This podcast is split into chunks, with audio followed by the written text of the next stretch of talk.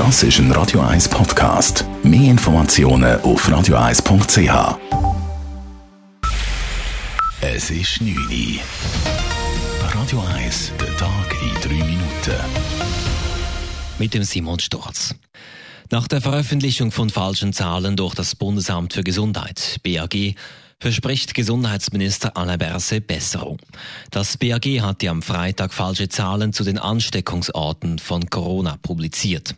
Es sei klar, dass hier ein Fehler passiert sei, so Alain Berset im Interview mit SRF. Aber es gibt so viele Anfragen, so viel Druck. Ein Fehler kann immer passieren. Das Wichtigste ist einfach, das zu sehen, zu merken und zu korrigieren, so rasch wie möglich. Und es ist auch gemacht worden.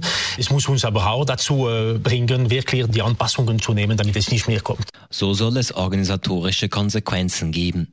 Zuerst gilt es aber zu analysieren, was genau passiert sei.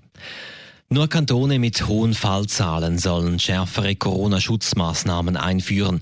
Auf diesen Standpunkt stellt sich die Konferenz der Gesundheitsdirektoren. Sie will keine schweizweit einheitliche Verschärfungen der Maßnahmen einführen.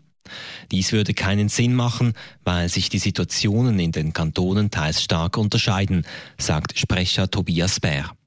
Bei stärker betroffenen Kantonen mache eine Verschärfung der Schutzmaßnahmen jedoch Sinn. Der Vorstand der GDK empfiehlt den Kantonen mit höheren oder steigenden Fallzahlen eine Ausweispflicht in Clubs, äh, eine Maskenpflicht in den Verkaufsgeschäften und eine Obergrenze von 100 Personen in diesen Ausgangslokalen, wo der Abstand nicht eingehalten werden kann und eine allfällige Maskenpflicht nicht durchgesetzt werden auch Zürich gehört zu den Kantonen mit den schweizweit meisten Fallzahlen, sowohl absolut wie auch normiert auf die Bevölkerungszahl. In der libanesischen Hauptstadt Beirut ist es zu einer riesigen Explosion gekommen.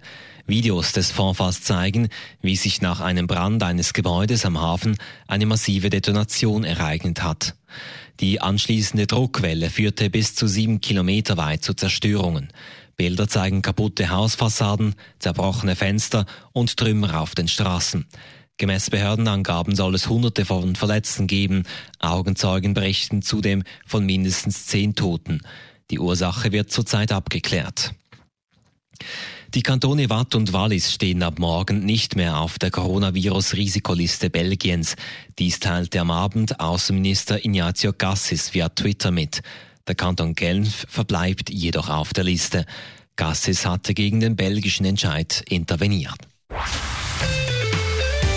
Radio 1 Wetter. In der Nacht ist es meistens klar, morgen dann recht sonnig, abgesehen von ein paar Wolkenfeldern.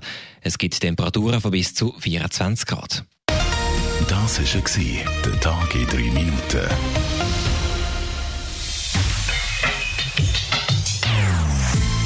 Non-Stop Music auf Radio 1. Die besten Songs von allen Zeiten. Non-Stop.